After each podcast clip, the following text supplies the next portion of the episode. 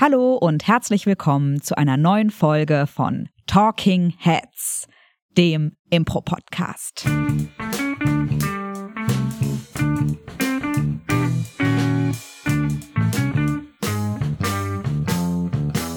Mir gegenüber sitzt heute auferstanden aus dem Sumpf der akademischen, des akademischen Stresses Thomas Geier. Schön, dass du da bist. Oh, Hallöchen. Und mir gegenüber sitzt, ähm, ich weiß nicht, ob überhaupt auferstanden, wahrscheinlich nur aus ihrem Bette, äh, Elisabeth Roth. Vielen Dank, ich freue mich sehr, hier zu sein. Auferstehung ist vielleicht bei uns gerade noch so im Kopf, weil wir gerade Ostern hatten. Und da ist natürlich die Auferstehung Jesu ein wichtiges Thema. Jesus ist ja im Grunde in der Bibel sowas wie der Protagonist. Würdest du das nicht auch sagen, Thomas? Ich, wür ich würde schon sagen, dass Jesus im Neuen Testament quasi der Protagonist ist. Ja, und diese ähm, glanzvolle und überhaupt nicht erzwungene Überleitung verrät uns vielleicht schon das Thema der heutigen Folge, denn heute soll es gehen um Protagonistin spielen. Thomas, wir haben äh, uns zusammengesetzt. Ich würde behaupten, ich spiele bei den affirmative Shows häufiger mal die Protagonistin. Und ich glaube, wenn man so an dich denkt, würde man erstmal an Upsala. zerstöre das Mikrofon. Wenn man an dich denkt, würde man vielleicht erstmal an deine wundervollen Side-Character-Figuren spielen, die du auch ähm, sehr erinnerungswert auf die Bühne bringst. Aber du spielst tatsächlich auch einen fantastischen Protagonisten. Was würdest du denn sagen, ist überhaupt ein Protagonist? Äh, ich würde sagen, Protagonist ist äh, jetzt sehr, sehr runtergebrochen einfach die Figur, um der es in der Geschichte hauptsächlich geht. Also die Hauptfigur, der mhm. Main Character. Ähm, die Figur, ohne der die Geschichte eigentlich nicht existieren würde. Ja, total. Das heißt, wir beziehen uns dann in dieser Folge weniger auf Shortform oder Games, weil da haben wir nur eine Szene und vielleicht gibt es genau. da auch eine Person, die wichtig ist. Aber wir beziehen uns bei Protagonist, Protagonistin auf Langform, auf narratives Impro und auf eine Figur, die also über mehrere, mehrere Szenen hinweg zu sehen ist. Aber dann äh, kurz bevor wir direkt reingehen, Ellie, was spielst du denn lieber? Hauptfigur oder Nebenfigur? Oh, das ist eine gute Frage. Hm. Ich glaube, es hat beides was für sich. Als Hauptfigur bist du halt ein bisschen das Zentrum der Aufmerksamkeit, was, glaube ich, jedem auch mal gut tut. Ähm, als Nebenfigur wiederum spielst du natürlich häufig die etwas weirderen Figuren, die vielleicht auch mehr Lacher beim Publikum mm. absahen. Mm. Oh, ich kann mich gar nicht entscheiden. Also du spielst mm. wirklich sehr, sehr schöne Hauptfiguren und auch sehr schöne Nebenfiguren. Ähm, aber du spielst dann schon eher häufiger die Hauptfiguren ich bei unseren schon häufiger Die Hauptfiguren, das stimmt also jetzt auch bei Cluedo oder sowas, ist die Detektivin ja schon irgendwie noch am meisten die Hauptfigur. Und die ich auch häufig spiele. Das stimmt. Ich glaube, ich habe schon wirklich sehr viel Spaß mit Hauptfiguren. Vielleicht, weil ich einfach ein Ego-Schwein bin und gerne viel auf der Bühne stehe. Ähm, aber auch, weil man dann sich doch vielleicht noch mal etwas mehr reinfühlt als bei so einem Seitencharakter. Mhm. Und du, Thomas, spielst ich du? Ich spiele auf jeden Fall lieber Nebenfiguren. also haben wir wieder zwei Lager hier. Ja, wir haben, wir haben wieder zwei Lager. Und also ich würde sagen, ich spiele lieber Nebenfiguren oder ich bin halt dann lieber die Regie. Dann habe ich es lieber gleich ganz in der Hand und muss gar keine Kontrolle abgeben. also gar keine Kontrolle abgeben ist nicht ganz so ernst gemeint. Ähm, aber ja, aber ich bin schon auf jeden Fall lieber Nebenfiguren. Aber nicht nur, nicht nur um Quatsch zu machen, sondern auch gerne, um die Hauptfigur irgendwie zu supporten. Und ich habe mhm. das Gefühl, dass ich schon eher Dilemma, emotionale Steigerung und sowas reinbringen kann als Nebenfigur. Und äh, wie man das macht und worauf es genau ankommt, dazu dann später noch mehr. Müsst ihr einfach dranbleiben. Ein bisschen Spannung erzeugt fürs Ende. Genau. Ja, dafür, dass du sagst, du spielst es nicht so gerne. Ich schmiede einfach noch ein bisschen Honig Ich weiß auch nicht, woher das kommt. spielst es aber, finde ich, tatsächlich sehr gut. Ich finde, du hast ein Talent dafür, Figuren zu spielen, die stark sind, also die nicht so ein neutraler Blob sind, den, der irgendwie grau und so ein graues Mäuschen irgendwie ist, sondern du spielst starke Figuren, äh, wenn du mal Protagonist bist, die aber trotzdem eine sehr große menschliche Seite haben. Und ich glaube, da kommen wir schon zu einem wichtigen Punkt, wenn es jetzt darum geht, sozusagen um das How-to-Protagonistin sein. Wie spiele ich denn Protagonistin, wenn es jetzt dazu kommen sollte, dass ich mal auf der Bühne zur Protagonistin auserkoren wurde? Ähm, und ich glaube, menschlich zu sein, sich menschlich zu entscheiden, menschliche Gefühle zu zeigen, ist so eine Grundvoraussetzung Ja. dafür, dass Ja. du ein Protagonist oder eine Protagonistin sein kannst. Ähm, und, und ich glaube, was so eine ganz gute Faustregel ist beim Protagonistenspielen, ist schon einfach ein bisschen, was würde ich selber tun? Ja. Also was würde ich Was jetzt würde als Thomas Geier tun? Ja, was, was würde ich jetzt als Person, also wenn ich keine schnelle Reaktion habe, ist, wie würde ich reagieren? Weil das ist eine authentische Reaktion dann. Ja. Und das ist eine Reaktion, die eine echte Person haben würde. Während eine Impro-Figur vielleicht dann, oder wenn man dann auf den Gag aus ist oder sowas, nicht unbedingt so reagieren würden, wie man einfach ganz normal reagieren würde, um das Game zu steigern, um, um andere Sachen zu machen. Ähm, ist es einfach hilfreich zu sagen, nee, ich will vielleicht einfach entsetzt werden, wenn jetzt jemand so die Tür reinkommt. Auf jeden Fall. Und das hilft. Äh, klar, nicht immer, es soll jetzt nicht äh, keine lustige Figur mehr sein, keine Figur mehr sein, äh, die, die jetzt nur noch ernst ist. Aber ab und zu mal hilft es, diesen Schritt zurückzugehen und einfach mal dieses Problem sehr nüchtern zu betrachten. So, okay, wie fühle ich, wie würde ich mich fühlen, wenn ich gerade von meiner Freundin betrogen werden würde oder so? Ja. Und dann nicht irgendwie einen cheapen Gag draus zu machen, einen cheapen Gag zu machen, sondern vielleicht ehrlich verletzt zu sein, weil mich das tatsächlich ehrlich verletzen würde. Ja. Ich finde, da hast du einen super guten Punkt angesprochen, weil dieses, wie würde ich reagieren? Klar, Menschen sind unterschiedlich, aber zumindest so grob ist das dann vielleicht auch, wie die Leute im Publikum Ja, reagieren auf jeden würden. Fall. Oder von mir ist dann 20 Prozent im Publikum. Ja, oder 50 oder 60 Oder im ja, besten genau. Fall. Das, ist, das reicht ja, Ja. damit die irgendwie mit einem mitfühlen können. ja, Äh, wie man Dilemma und sowas aufbaut, ist eine andere Folge. Da gerne reinhören. Da werden wir uns jetzt nicht großartig äh, drin reinsteigern. das stimmt. Aber ich glaube, da ist dieses Stichwort, ich meine, das haben wahrscheinlich viele von euch auch im Kopf, wenn es um ProtagonistInnen geht, das Stichwort Identifikationspotenzial Ja, auf, jeden, Fall. ganz zentral. Also, wenn ich eine Geschichte nicht nur in einer zwei, drei Minuten Szene, sondern vielleicht wirklich in der ganzen Halbzeit oder sogar über anderthalb Stunden sehe, dann muss ich mit der Hauptfigur, die ja in vielen Szenen drin ist, mitfühlen können. Mir muss wichtig sein, was dieser Person widerfährt. Und wichtig ist mir, was dieser Person widerfährt, wenn ich mich mit ihr oder ihm identifiziere. Und da ist das, was du gerade gemeint hast, glaube ich, super zentral, ähm, dass man sich so verhält, wie sich Menschen wirklich verhalten würden. Und ich glaube, was dazu gehört, auch, auch wenn es super banal ist, so zu sprechen, wie Menschen wirklich sprechen. Also wir haben auch alle, ähm, finde ich, gerade wenn es um emotionale Szenen geht, haben viele Leute und auch ich nehme mich da selbst überhaupt nicht raus, manchmal so einen Hang zu übertriebenem Pathos.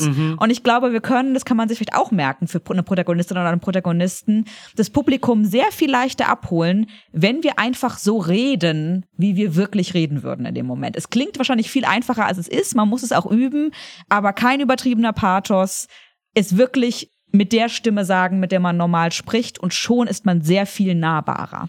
Also einfach als, als äh, Gegenvergleich quasi, wo es nicht funktioniert, ist ja sogar häufig bei geskripteten Sachen, zumindest für mich nicht. Mhm. Äh, Gerade bei äh, einigen deutschen Produktionen ist es so, nee, so spricht einfach niemand. So spricht niemand, der mich verkörpern soll. Jetzt also einfach, keine Ahnung, wie mit 20er in einem Film oder in einer Serie. So, so spricht niemand. Und das ist so, du verlierst mich komplett einfach, weil es, weil es so realitätsfern ist.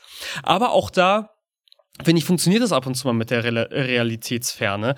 Äh, zum Beispiel, wenn wir uns E.T. anschauen. Also klar, wir haben äh, oder diese Art von Genre, ähm, Alien kommt auf die Welt, Junge findet Aliens oder Kinder finden Alien und dann will man sich darum kümmern und dann hat man immer das Kind, was irgendwie Protagonist ist, dem man dann immer sehr viel nachfühlt und nachfühlen möchte. Man hat aber auch immer dieses Fremde, was sich dann in dieser Welt zurechtfindet und das wird auch meistens so schön herzlich dargestellt, weil es dann auch, wenn es fremd ist, so viel Eigenheiten besitzt, die man halt kennt. Mhm.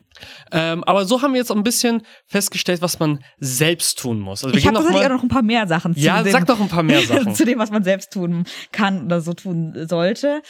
Ähm, ich glaube, was vielleicht noch eine Sache ist vorneweg, ähm, wir haben ja jetzt gerade darüber gesprochen, wie spielt man überhaupt Protagonisten, Protagonistinnen. Ähm, vielleicht wäre noch eine Frage, was kann ich denn selbst tun, um Protagonistin zu werden? Und ich würde sagen, da ist so eine Faustregel, meiner Erfahrung nach, das habe ich auch schon häufig unabsichtlich gemacht, wenn es eine Welt gibt, in irgendeiner Form, ein, eine Welt, die ihr in der Langform und der Geschichte bespielt und du machst etwas, was nicht in die Welt reinpasst. Du bist also der sogenannte Fish out of water, der Fisch aus dem Wasser. dann wirst du wahrscheinlich zum Protagonisten oder zur Protagonistin werden, weil natürlich der Fokus in dem Moment auf dir ist. Es ist eine Welt, wo alle gelbe Mäntel tragen. Du findest gelbe Mäntel aus irgendeinem Grund nicht so schick. Du bist auf Ja. jeden Fall die Protagonistin dieser Geschichte. Ja. Ja. Und ansonsten hatte ich gerade noch einen Gedanken. Ah ja, genau. Ich glaube, was schon noch so ein bisschen übergeht in den nächsten Punkt, ähm, was andere Leute tun können, ähm, um dich zum Protagonisten zu machen, was aber auch du selbst tun kannst, ist die Entscheidungen, die in der Geschichte Ja. getroffen werden. Und ich glaube, ein Protagonist, eine Protagonistin sollte auch hier wieder, was würde Thomas Geier tun, sich entscheiden, wie echte Menschen sich entscheiden. Oh, da würde ich sogar sagen, ähm, da, da wahlweise gar nicht, was würde Thomas Geier tun, sondern sich sogar dann größer entscheiden. Also Mhm. wenn es so zwei Möglichkeiten gibt und man dann selbst eher so eine Person ist, die sagt, ja, dann, dann ist schon okay, dann ist es jetzt halt irgendwie doof gelaufen. Nein!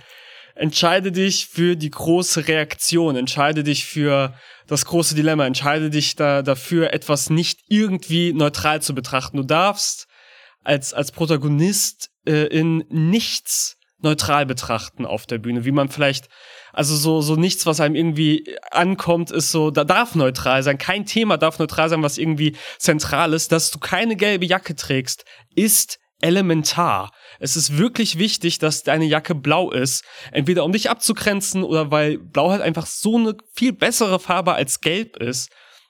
Und da muss die Figur auch dann einfach verstehen, damit wir dieses mitfühlen können, weil Mhm. ja, es ist albern in Anführungszeichen, warum trägt sie nicht auch einfach eine gelbe Jacke? So, nee, sie, sie hat halt ihre Prinzipien, sie hat ihre, ihre Wünsche, sie hat ihre Ziele und ähm, dann wird das einfach auf diese blaue Jacke drauf projiziert oder kann drauf projiziert werden. Mhm. Und deswegen muss da eine starke Emotion hinter auch banalen Dingen stehen Voll. damit Ja. wir dieser Figur nachfühlen können. Deswegen würde ich sagen, überleg nicht, was Thomas Geier tun würde in dem Fall, sondern ähm, Thomas Geil würde plötzlich abrupt anfangen zu lachen oder ansonsten in der Ecke sitzen mit stoischer Miene. ja, genau. Und das ist unpraktisch. Das ist nicht unbedingt immer eine gute Reaktion für einen Protagonisten oder eine Protagonistin. Ich habe noch eine Frage, weil ich das ist auch etwas, um das nochmal zu betonen, was ich finde, was du sehr gut machst. Äh, Ich, vielleicht- ich gebe dir halt so nichts zurück. Das ist super unangenehm. ja, das bleibt jetzt auch einfach Oh so. nein. Ähm, das ist eine gute Überleitung zu der Frage, die ich dir stellen würde. Ähm, würdest du sagen, ProtagonistInnen müssen immer gute Menschen sein? So, müssen wir die immer spielen wie gute Menschen? Ist vielleicht ein bisschen rhetorisch, aber. Mm, au- Auf keinen Fall. Also jetzt einfach als ähm, Beispiel für einen sehr coolen Protagonisten, so John Wick. Also er ist de facto kein guter Mensch. Er bringt in den Film sehr viele andere Menschen um. Ja. Und der Grund, warum das passiert ist, Mini-Spoiler in den ersten zehn Minuten, weil sein Hund umgebracht wird. Und sein Auto. Der Hund steht auch für mehr. Also es ist nicht einfach nur der Hund. Und sein Auto geklaut wird. Und es ist ein bisschen weit hergeholt, aber es ist schon, doch, doch, ja, die haben es schon auch verdient, was denen gerade zustößt. Sie sind schon selbst dran schuld, was jetzt äh, auf sie kommt. Und auf dem Papier ist er kein guter Mensch. Aber äh, man muss sich dann trotzdem verletzlich machen. Wenn man Mist baut, wenn man, äh, wenn man irgendwie scheiße ist, muss es Gründe dafür geben. Und das kann man als Protagonist selbst hineinbringen, weil man irgendwie wirklich super unzufrieden ist mit der Situation und ähm, einfach darstellt, dass eine Situation einfach scheiße ist. Also zum Beispiel beim Musical äh, hatten wir diese Person ist einfach wirklich unglücklich in der Beziehung. Dafür kann eigentlich niemand was. Aber sie ist halt unglücklich in der Beziehung. Also was, was, was soll sie tun? Ja. Und dann werden dumme Entscheidungen äh, ge- getroffen. Und dann, finde ich, kann man noch so ein bisschen mehr nachvollziehen. Es ist dumm und du verhältst dich kacke, aber ich kann irgendwie nachvollziehen, dass du einfach unglücklich mit dem Jetzt bist und halt ausbrechen möchtest. Ja. Ähm, und dann muss man das äh, hinbekommen. Als, man kann es als man selbst machen oder natürlich kann auch von außen geholfen werden. Klassische Beispiel, auch klassische Beispiel, äh, klassisches Beispiel wäre auch Breaking Bad zum Beispiel, ja, eine sehr beliebte Serie. Ja. Ist ja wirklich auch kein guter, im, im, im wirklich im, zumindest in den späteren Staffeln kein guter Mensch, Walter White, aber wir mögen ihn. Und ich glaube, das ist vielleicht zum Abschluss zu, wie spiele ich eine Protagonistin, einen Protagonisten, ein ganz gutes Fazit. Es muss kein guter Mensch sein, aber wir müssen die Person immer mögen. ich weiß nicht, ich glaube, ich habe Walter White nicht die ganze Serie über gemacht, aber das ist okay. Ja, ich glaube, ich glaube schon, dass man einen Protagonisten in der Regel Auf mögen Fall, muss, damit man sich Fall, für auf ihn interessiert. Fall. Und es, es kann aber ja auch ins andere umschlagen. Das habe ich vielleicht auch noch mal bei dem guter bei der gute Mensch-Frage ist mir noch mal eingefallen, ähm, was Claudia auch immer gesagt hat, wenn wir Action-Workshops gegeben haben Mhm. und es um Action-ProtagonistInnen ging, ähm, wir wollen auch keine Heiligen auf der Bühne sehen. Also ein Protagonist, eine Protagonistin, der überhaupt keine menschlichen Schwächen hat, weil er sozusagen Ja. zu gut, um wahr zu sein ist, hat vielleicht auch wieder weniger, Stichwort Identifikationspotenzial. also deswegen äh, ein, ein Mensch, der vielleicht auch ein paar Schwächen und Ecken und Kanten hat, aber eben sympathisch oder in irgendeiner Form liebenswert, ist wahrscheinlich the way to go. Wie heißt der, wie heißt der Begriff noch? Ich glaube, es heißt Mary Sue. Also es ist natürlich äh, ge- gemein, dass es wieder eine, eine Frau erwischt, wenn man über was Negatives spricht. Ich habe das noch nie gehört. Ähm, das ist, wenn, wenn ähm, die Figur Protagonist oder häufig dann eher ProtagonistInnen ähm, ihnen einfach alles gelingt. Mm. Weil sie halt einfach so perfekt sind. Sie haben keine Fehler. Sie laufen einfach durch die Welt Mm. und ihnen fliegt einfach alles zu und alles, was sie anpacken, gelingt. Und das sind halt unglaublich langweilige Figuren, weil man halt nicht mitfiebert. Man hat nicht dieses, schafft er es, schafft sie es, schafft sie es nicht, schafft, entscheidet er sie sich richtig. So, ja, nee, ist halt, die hat gar kein Problem. Also, warum, warum, warum folge ich ihrer Geschichte überhaupt? Ich habe mehr Probleme als sie. Bayern München der Geschichten. Um den die Fußball, die Fußball- Fußballanalogie reinzubringen, wenn weder Paul noch Claudia dabei Ja, da, sind. dafür muss auf jeden Fall Ellie da sein. Du hast schon mehrmals versucht überzuleiten zum nächsten Punkt. Äh, Alles du, gut. Du darfst alles es gut. jetzt. Ja, ähm, was können wir denn an der Sideline, was können wir denn als Mitspielerin tun, damit ähm, der Protagonist, die Protagonistin mehr zum Schein kommt oder dass, dass diese ganzen Sachen, die wir angesprochen haben, sind natürlich zum Teil, wie kann ich selbst spielen, aber auch bei ganz vielen Sachen muss die Außenwelt auch irgendwie vorhanden sein, damit man das überhaupt tun kann. Mhm. Und was kann man denn als, als Side-Characters machen? Das ist eine gute Frage. Ich glaube, was, wenn wir eine Langform spielen und wir haben einen Protagonisten, eine Protagonistin, die anderen Mitspieler tun können, ist auf jeden Fall Kontext geben. Du hast ja Mhm. gerade schon gesagt, wir wollen den Protagonisten, die Protagonistin verstehen. Wenn, wenn jetzt alle gelbe Mäntel tra tragen und die Person will jetzt einen blauen Mantel tragen, ist es erstmal, ja, okay, who cares, finden wir jetzt aber nicht so spannend. Und wir wollen verstehen, warum diese Person anders ist oder warum sie irgendein Problem hat, warum sie eine spannende Geschichte hat. Und das Kontext, den Kontext zu geben, wie die Person drauf ist, was der Person wichtig ist, das alles alleine zu erschaffen, alleine zu definieren, ist eine sehr große Aufgabe, muss aber auch überhaupt nicht sein, denn die anderen MitspielerInnen, die mit dem Protagonisten, der Protagonistin eine Szene spielen, die sind dafür zuständig, Kontext zu geben, vielleicht Figuren zu spielen, mit der die Protagonistin, der Protagonist in einer Beziehung ist, die Eltern, die Tochter, die Arbeitgeber und uns so Kontext geben, was das für eine Figur ist, die wir da kennenlernen. Und äh, wie macht die Affirmative das denn in der Regel? Ich sag mal, schon bei den meisten Langformen haben wir schon so eine, eine, eine Faustregel, wie wir jemanden, wie wir den Protagonisten, die Protagonistin ausstatten. Okay, er guckt mich mit großen Augen an, deswegen beantworte ich die Frage dann einfach selbst. Wir sagen schon so, so drei bis vier Szenen Ja. in super vielen Langformen nur zum Ausstatten. Ja, okay. Nur zum, Mhm. nur Das stimmt. zum, was möchte diese Person? Was kann diese Person? Welche Beziehung hat sie zu der Person? Wenn es jetzt die Rom-Com ist, ist es, wie steht die Person zur Liebe? Wenn es äh, der Actionheld ist, ist es, okay, was macht er vielleicht, wenn er nicht gerade Action macht? Weil die Leute sind halt einfach mehr. Und das äh, ist bei Filmen manchmal besser dargestellt, manchmal schlechter. Genauso auch auf der Improbühne. Die Leute sind meistens Menschen, gerade ProtagonistInnen sind meistens nicht nur eine Sache, Mhm. sondern haben ähm, Hobbys, haben Dinge, die sie interessieren. Äh, bei John Wick fällt mir tatsächlich nichts anderes ein, außer Töten, Auto und der Hund. ähm, aber äh, es gibt äh, andere Figuren, die dann Karten spielen, Schach spielen. Bei Star Wars gibt's ganz kurz diese kleine Szene, wo die so quasi Space-Schach spielen. Einmal befüttert das die Welt, damit wir eine Welt haben, in der wir spielen können, was einfach wichtig ist. Plattform ist wichtig. Äh, zum anderen hat der Protagonist dann aber auch einfach seinen Platz in dieser Plattform, die gemacht worden ist. Und dafür muss man den schon befüttern. Kann natürlich auch immer kommen, dass der Protagonist die Szene initiiert mit, ah, ey, wir spielen jetzt Golf oder whatever. Aber wenn man dann schon so zwei oder drei Szenen hintereinander ist und gerade noch mit dem Kopf in der alten Szene ist, ist es halt einfach einfacher, als äh, Side-Character reinzugehen und den direkt zu definieren. Die Leute, äh, als die, die, die, die Protagonisten in den Spielen werden euch danken, dass ihr sie definiert, Ja. wenn es jetzt nicht komplett weird ist und ihr seid jetzt irgendwie auf einmal Massenmörder oder was weiß ich, äh, werden sie euch sehr dankbar sein, dass sie nicht äh, direkt von der nächsten Szene die nächste nochmal initiieren müssen und dann vielleicht nochmal eine initiieren müssen, weil das schon einfach dann sehr, sehr kopflich anstrengend ist. Und dann einfach ein starkes, schnelles Angebot machen, um direkt zu definieren, wo sind wir, wer bin ich dir gegenüber.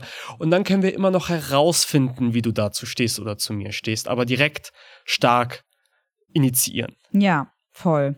Und ich glaube, alles, was wir jetzt bei dem ersten Teil geklärt haben, was einen Protagonisten, eine Protagonistin ausmacht und wie ich den selbst spielen kann, können in gewisser Weise auch die MitspielerInnen übernehmen, wenn mein Prot meinem Protagonisten, meiner Protagonistin vielleicht noch was fehlt. Also ich denke zum Beispiel an die letzte Love-Letter-Probe, wo Paul einen fantastischen Protagonisten gespielt hat, beziehungsweise eigentlich war er das Love-Interest. Er war nicht ganz der Prota- Protagonist, sondern eher der Antagonist, aber eben auch eine sehr zentrale Ja. Figur in der Geschichte. Und er war so ein sehr blasierter, schnöseliger Multimillionär, der auch wirklich eine fantastische Figur war, mit der wir sehr viel Spaß hatten. Er hatte allerdings, was wir schon äh, gesagt hatten, diese menschliche Seite, die so wichtig ist für Figuren, mit denen wir mitfühlen, nicht so stark Ja. ausgeprägt. Also er war etwas unmenschlich in der Art, wie er ge ge reagiert hat. Und Eigenlob stinkt, aber ich muss jetzt einfach sagen, ich kam dann in einer Szene als seine Tochter rein und Ja. habe mit ihm eine ziemlich normale Vater-Tochter-Beziehung gehabt, in der wir auch eine verletzlichere und emotionalere Seite von seiner Figur sehen konnten. Und das war super wichtig, damit wir seine Figur noch mochten. Und das kann dann eben auch eine andere Ja. Spielerin, ein anderer Spieler Fall. übernehmen, diese, diese Rolle, wenn ich merke, ah, wir haben einen Protagonist, der ist super cool, der macht uns Spaß, aber er ist noch ein bisschen zu weird, zum Beispiel. Genau. Dann kann ich einfach als eine Beziehung, als ein anderer Mensch reinkommen und ihn zu einer sympathischeren Figur machen. Das muss natürlich auch angenommen werden, das Angebot dann, aber in der Regel wird es ja. Ja. Ja. Äh, genau in der gleichen Probe ähm, war, war Claudia die, die eigentliche Protagonistin. Ja. Und die wurde bedauerlicherweise einfach etwas wenig ausgestattet. Ähm, was halt passiert, aber da war, okay, wir hatten drei Szenen, wir haben in diesen drei Szenen quasi nur gelernt, wie ihr Sexualleben ist, also halt Lovecom und wie sie so zu Dating steht und so. Und es ist, dann ist, das ist halt dann ein bisschen wenig, um dann noch weiter anzugreifen. Und es ist dann so, ja, wir brauchen, brauchen mehr zum Anpacken. Und dafür sind Side-Character da. Und ich finde, Side-Character sollten auch auf jeden Fall dazu da sein, dass man Spaß mit der Hauptfigur hat. Weil wir haben jetzt so viel, das kann man auch als Hauptfigur initiieren, aber es ist ein bisschen trickier, einfach zu sagen, ähm, entweder wir machen jetzt als Side-Characters eine, eine, eine Comedy-Szene, wir machen eine Nutella-Szene, wo man einfach nur Spaß hat, wo es einfach nicht um den Plot geht, wo einfach Dinge passieren.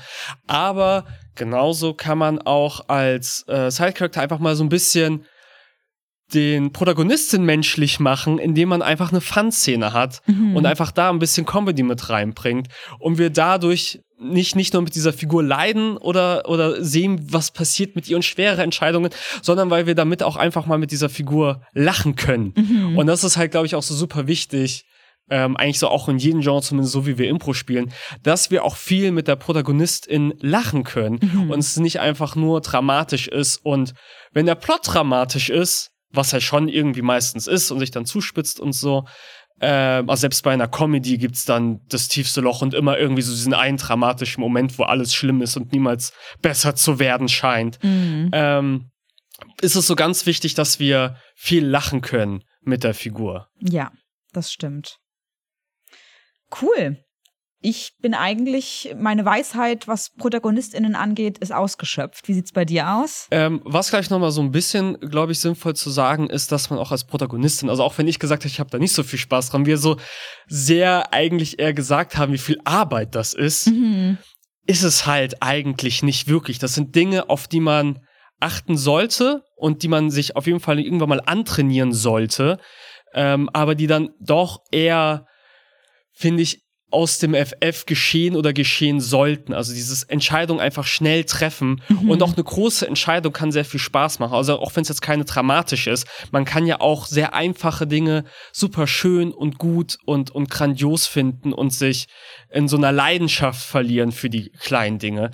Was super schön zu spielen ist. Also sowas spiele ich echt gerne. Ähm, und aber auch äh, super schön anzusehen ist.